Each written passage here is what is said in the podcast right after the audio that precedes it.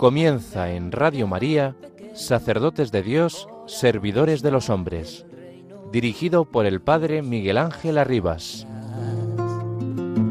Sacerdote, la vida pone en juego, pastores para el pueblo.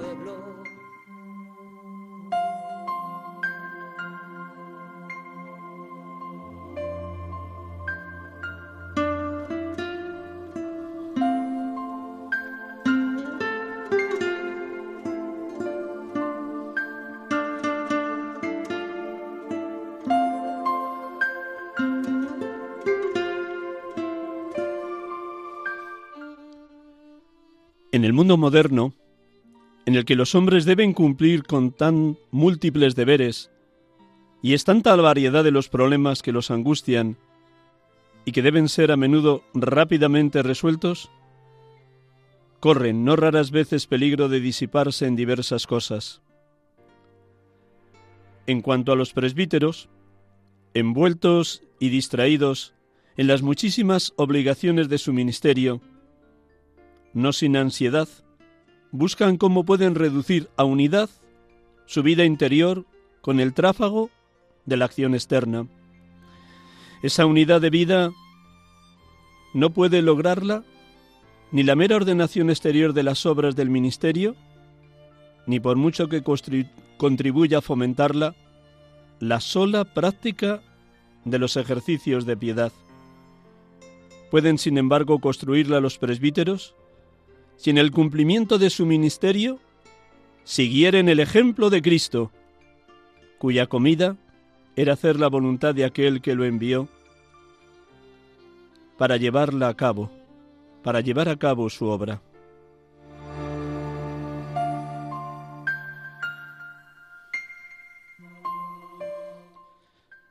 El número 14 de Presbyterium Ordinis, Concilio Vaticano II.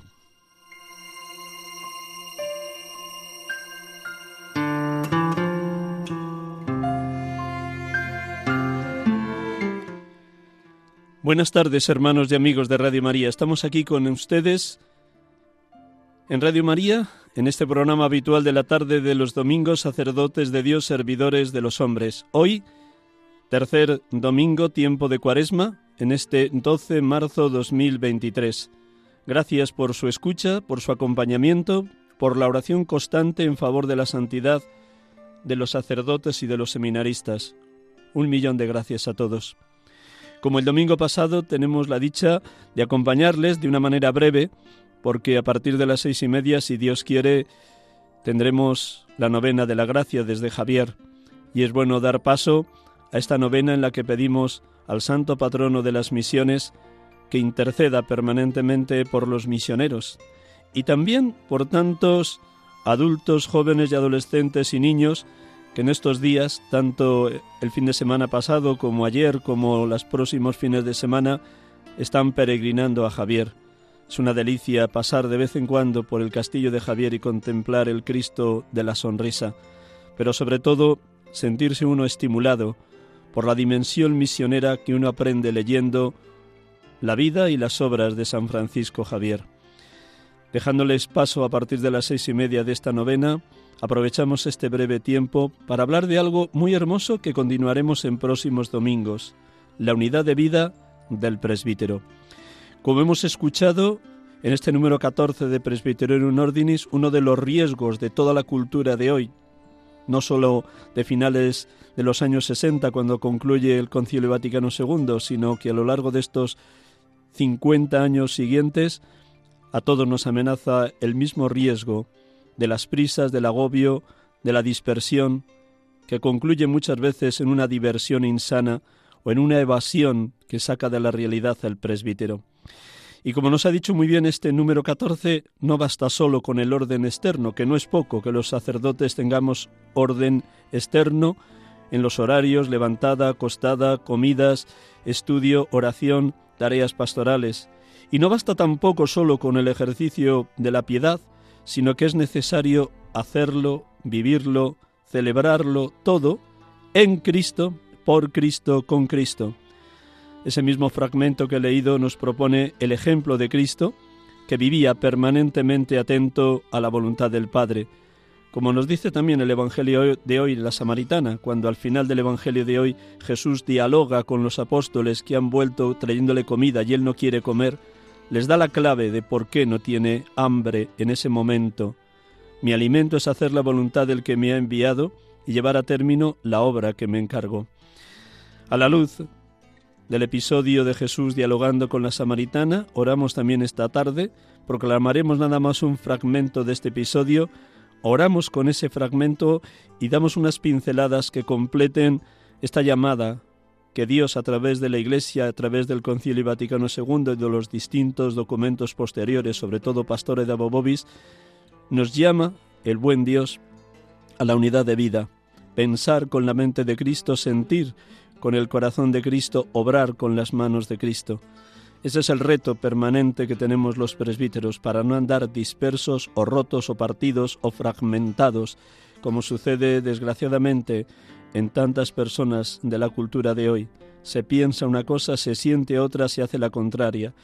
Y las personas tantas veces ya no saben quiénes son, si el que piensa, el que siente o el que hace. Cuando no, el hacer envuelve de tal manera y esclaviza hasta tal punto que uno casi está anulando su capacidad de pensar y de sentir.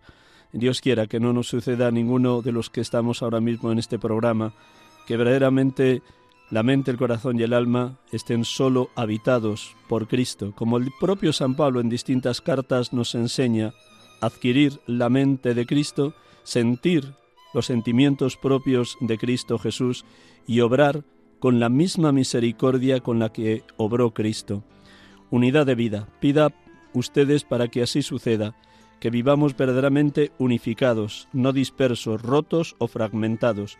Un instante de silencio, proclamamos un fragmento del episodio de Jesús dialogando con la samaritana en el pozo de Sicar, oramos con ese mismo fragmento y completamos en estos 25 minutos que tenemos hoy el tema de la unidad de vida del presbítero.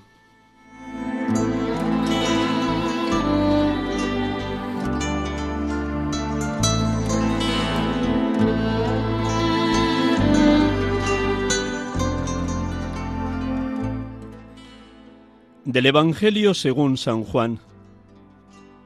Jesús, cansado del camino, estaba allí sentado junto al manantial. Era alrededor del mediodía. Llega una mujer de Samaria a sacar agua, y Jesús le dice, Dame de beber. Sus discípulos ya habían ido al pueblo a comprar comida. La samaritana le dice, Como tú, siendo judío, me pides de beber a mí, que soy samaritana, porque los judíos no se tratan con los samaritanos. Jesús le contestó, Si conocieras el don de Dios y quién es el que te pide de beber, le pedirías tú, y él te daría agua viva. La mujer le dice, Señor, si no tienes cubo y el pozo es hondo, ¿de dónde sacas el agua viva? ¿Eres tú más que nuestro padre Jacob, que nos dio este pozo, y de él bebieron él y sus hijos y sus ganados? Jesús le contestó, El que bebe de este agua vuelve a tener sed, pero el que beba del agua que yo le daré, nunca más tendrá sed. El agua que yo le daré se convertirá dentro de él en un surtidor de agua que salta hasta la vida eterna. La mujer le dice, Dame de esa agua, así no tendré más sed.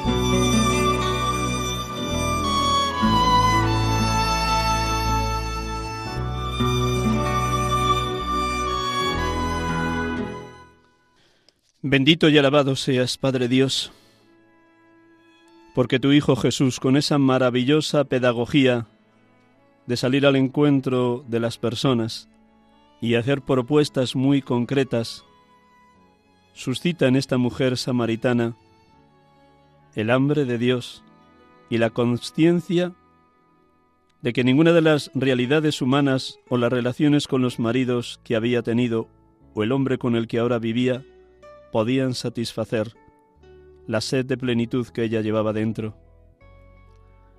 Bendito y alabado seas, Padre, porque el Espíritu suscitó en ella esa fe en tu Hijo Jesús como Mesías y Salvador. Del Espíritu brotó que ella pudiera pronunciar esta palabra tan clara. Señor, dame esa agua, así nunca más tendrá sed. Sí, Señor Jesús, gracias porque por el Espíritu suscitaste esta respuesta en la samaritana, expresando la insaciable sed de plenitud, de amor, de plenitud de sentido de, la vida, de plenitud en la búsqueda de la verdad que llevamos dentro todos los seres humanos, puesto que hemos sido creados a imagen y semejanza de Dios. Hemos sido creados por amor y para el amor. Gracias, Señor Jesús. Suscita también hoy en cada uno de nosotros sed de infinito, infinito de belleza, de verdad y de bondad, en la certeza de que sólo tú puedes saciar con el agua viva que es tu espíritu esa sed que todos llevamos dentro. Sólo tú eres la fuente inagotable de belleza, verdad, bondad, que no son un sueño, ni una utopía, ni un bello ideal inalcanzable, no. Tú eres el más bello de los hombres. Tú eres la verdad que permanece para siempre. Tú eres la bondad que ha dado la vida por todos en la cruz. Porque tú, habiendo amado a los tuyos que estaban en el mundo, los amaste y nos amas también hoy hasta el extremo. Bendito seas. Gracias, Señor Jesús, por ser tan buen pedagogo. Gracias porque hoy nos sigue diciendo a cada uno de nosotros, como a la samaritana, dame de beber. Nos quieres provocar porque cuando pides algo nos vas a dar la respuesta, porque cuando pides algo suscitas en nosotros la hambruna de plenitud y la evidencia de que ninguna realidad humana, ningún logro, conquista, meta, es Dios. Ninguna relación humana puede colmar esa sed de infinito amor que todos llevamos dentro. Gracias, gracias Señor Jesús. Bendito y alabado seas, Espíritu Santo, porque nos haces experimentar que las relaciones humanas, incluso las más bellas, sólidas, consolidadas que puedan darse, son siempre limitadas, finitas, pequeñas, y todas las realidades humanas o relaciones con los demás nos van a dejar siempre insatisfechos. Gracias Espíritu Santo porque tú eres el amor que procede del Padre y del Hijo, Tú eres el agua viva que emana de la fuente que es Cristo. Tú eres el agua viva que suscita permanente en nosotros el deseo de infinito. Gracias, gracias, gracias Espíritu de Dios, Espíritu de amor. Gracias porque, escuchando la palabra, podemos decir, como en la carta de los Efesios, que sólo Jesucristo es el hombre perfecto, la suma verdad, la infinita bondad, la perfecta belleza, el único que puede saciar nuestra sed de infinitud. Gracias, porque Jesucristo, que está vivo y resucitado, camina a nuestro lado.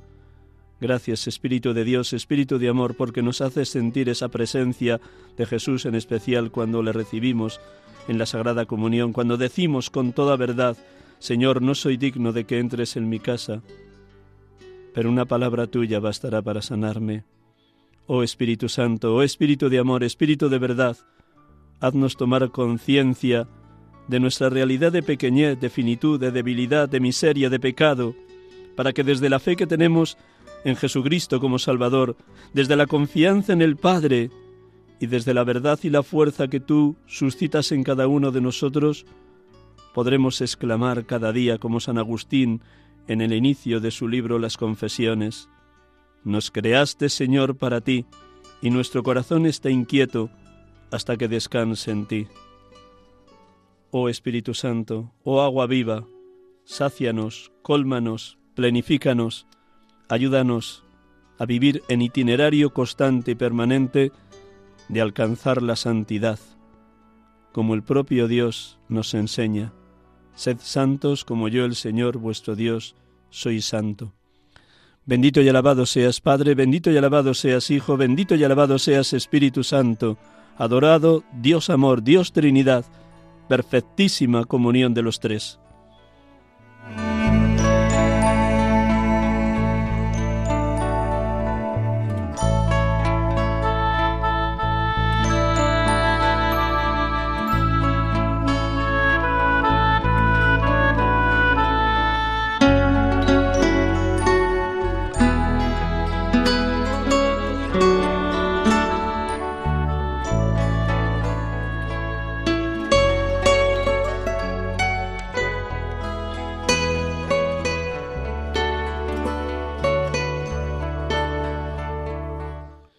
Estamos aquí con ustedes en Radio María, en este programa habitual de la tarde de los domingos, sacerdotes de Dios, servidores de los hombres, iniciando un tema que daremos continuidad en próximos domingos, la unidad de vida dentro del crecimiento humano y espiritual, pastoral y teológico de todo presbítero, de todo sacerdote.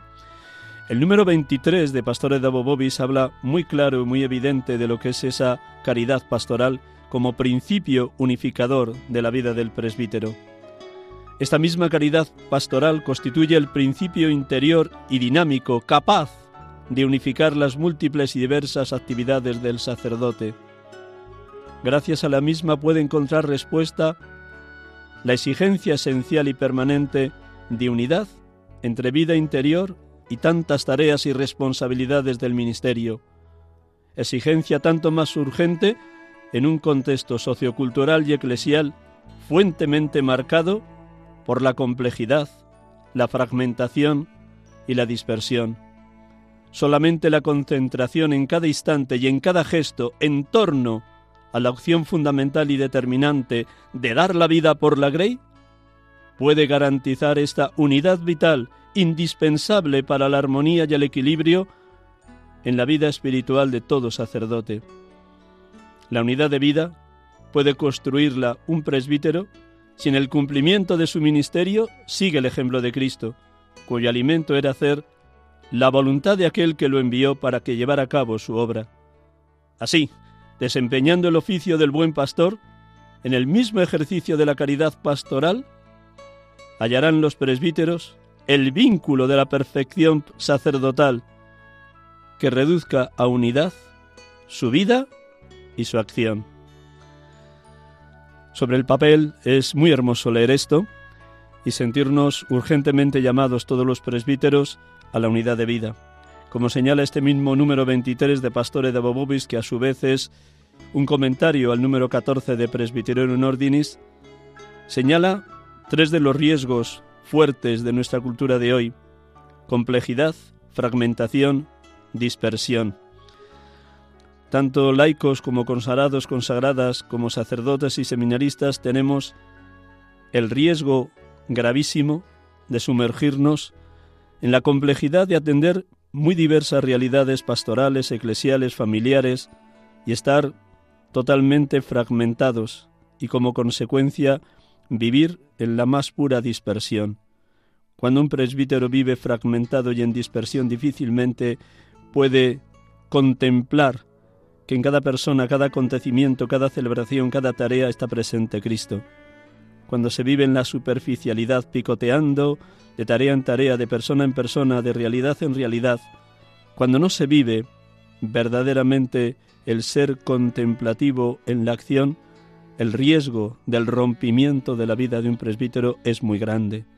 Doy fe de ello porque lo he podido constatar primero en mi pobre persona, pero también en otros hermanos presbíteros a los que he visto agobiados y angustiados por las múltiples tareas, sin sacar tiempo para la oración, el silencio, la soledad, la escucha de la palabra, la intimidad con Cristo, el abandono en las manos del Padre y la invocación permanente al Espíritu Santo.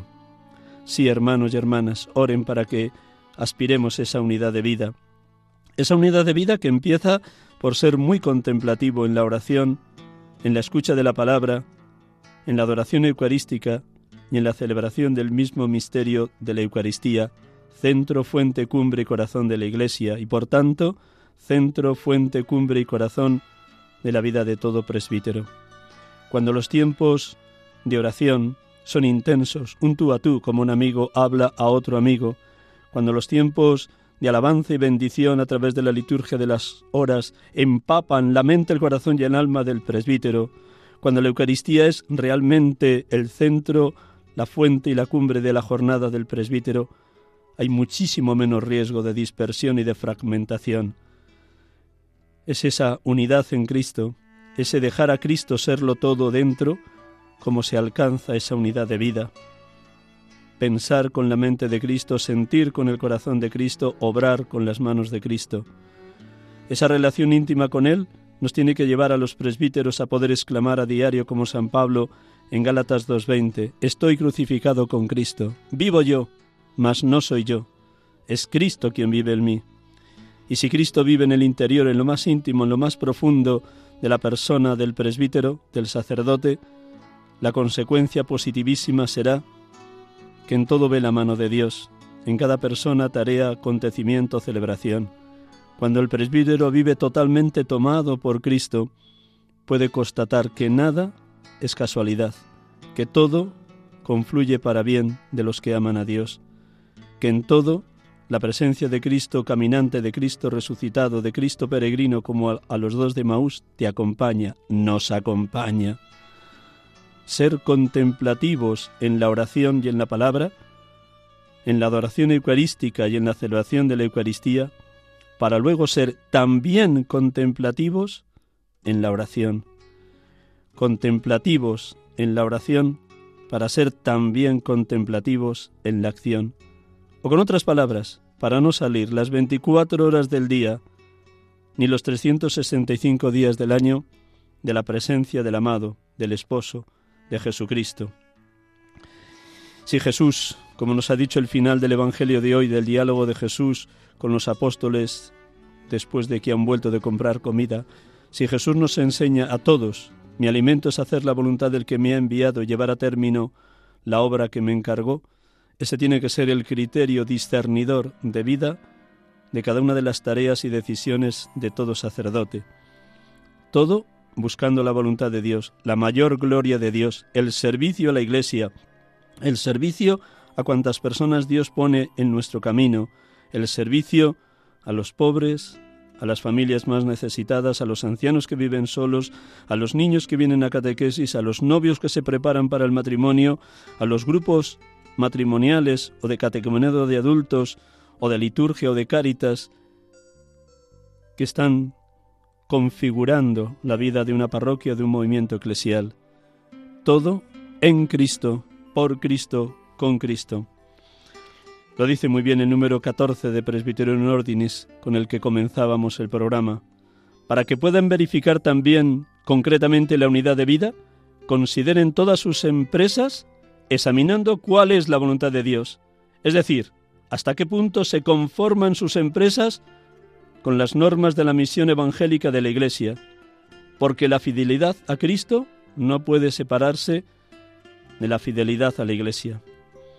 El Papa ya emérito y en el cielo Benedicto XVI en el año 2010, el año sacerdotal, sintetizaba muy bien el lema de ese año y era una expresión que nos valía también a todos los sacerdotes en aquel momento, también hoy, 2023. Fidelidad de Cristo, fidelidad del sacerdote. Podríamos añadir fidelidad a Cristo en el seno de la Madre Iglesia, fidelidad del sacerdote. No se pueden separar, como dice el Concilio Vaticano II, la fidelidad a Cristo de la fidelidad a la Iglesia. En Él vivimos, nos movemos y existimos. Concluyo. También el Papa Benedicto XVI, en el año 2010, el 18 de octubre, en la fiesta de San Lucas Evangelista, dirigió una carta a todos los seminaristas del mundo y uno de los fragmentos habla de algo que en otros programas he insistido, la necesidad que tenemos los presbíteros de pedir constantemente el don de la oración continua para vivirlo todo en la presencia del resucitado, del amigo, del que nos acompaña como a los de Maús. Decía en aquel momento en esa carta a los seminaristas, quien quiera ser sacerdote debe ser ante todo un hombre de Dios, como lo escribe San Pablo. Para nosotros Dios no es una hipótesis lejana, no es un desconocido que se ha retirado después del Big Bang. Dios se ha manifestado en Jesucristo. En el rostro de Cristo vemos el rostro de Dios. En sus palabras escuchamos al mismo Dios que nos habla. Por eso lo más importante en el camino hacia el sacerdocio y durante toda la vida sacerdotal es la relación personal con Dios en Jesucristo. El sacerdote no es el administrador de una asociación que intenta mantenerla e incrementar el número de sus miembros. No, el sacerdote es el mensajero de Dios entre los hombres. Quiere llevarlos a Dios y que así crezca la comunión entre ellos. Que el Señor nos conceda la unidad de vida, oren para que así vivamos los presbíteros en la hora presente. Pensar con la mente de Cristo, sentir con el corazón de Cristo, obrar con las manos de Cristo. Buenas tardes, Dios les bendiga y hasta el próximo domingo.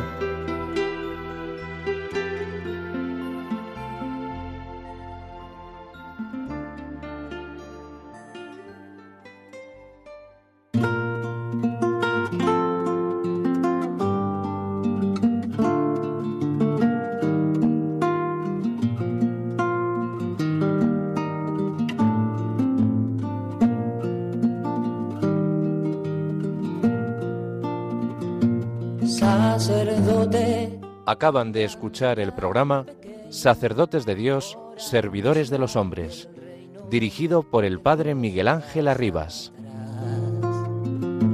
Sacerdote, la vida pone en juego, pastores para el pueblo, un guía a la verdad.